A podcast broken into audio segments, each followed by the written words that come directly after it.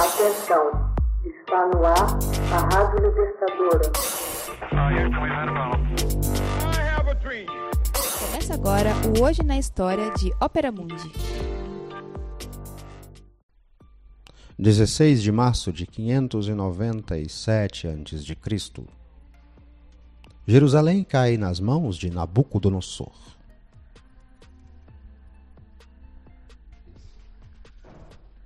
Em 16 de março de 597 a.C., Jerusalém cai em mãos de Nabucodonosor.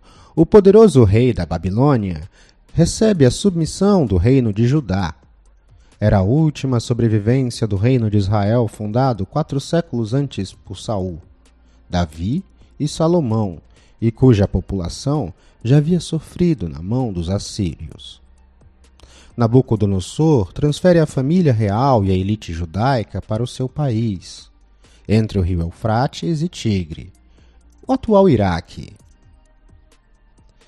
Dez anos depois, em seguida a uma derradeira revolta, toda a população de Jerusalém é enviada para a Mesopotâmia e o prestigiado Templo de Salomão é destruído.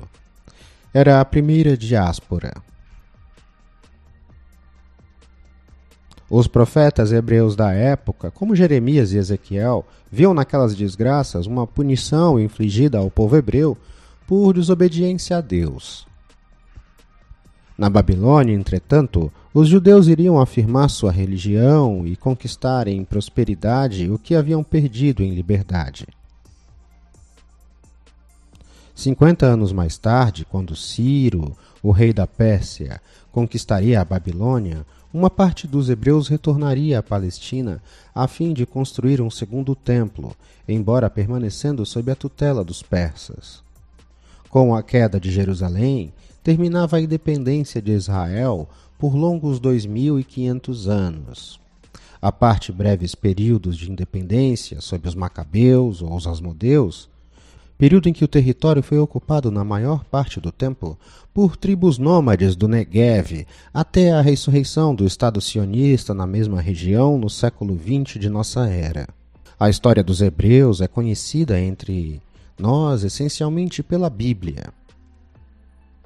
A Bíblia é um conjunto de epopeias, histórias de reis, de contos mitológicos, poemas, orações formuladas pelos profetas, bem como de textos jurídicos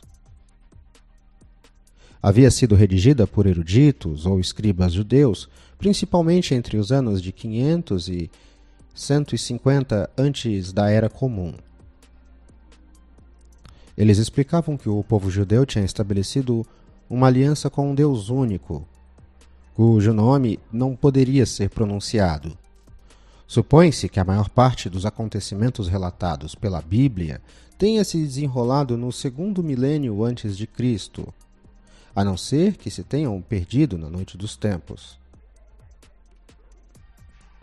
A Bíblia é considerada amplamente mítica, no entanto, contém algumas informações etnológicas úteis aos historiadores e aos arqueólogos. Hoje na História, texto original Max Altman, narração José Igor, edição Laila Manuelle. Você já fez uma assinatura solidária de Opera Mundi? Fortaleça a imprensa independente. Acesse www.operamundi.com.br/apoio. São muitas opções. Você também pode fazer um Pix usando a chave apoie.operamundi.com.br. Obrigada!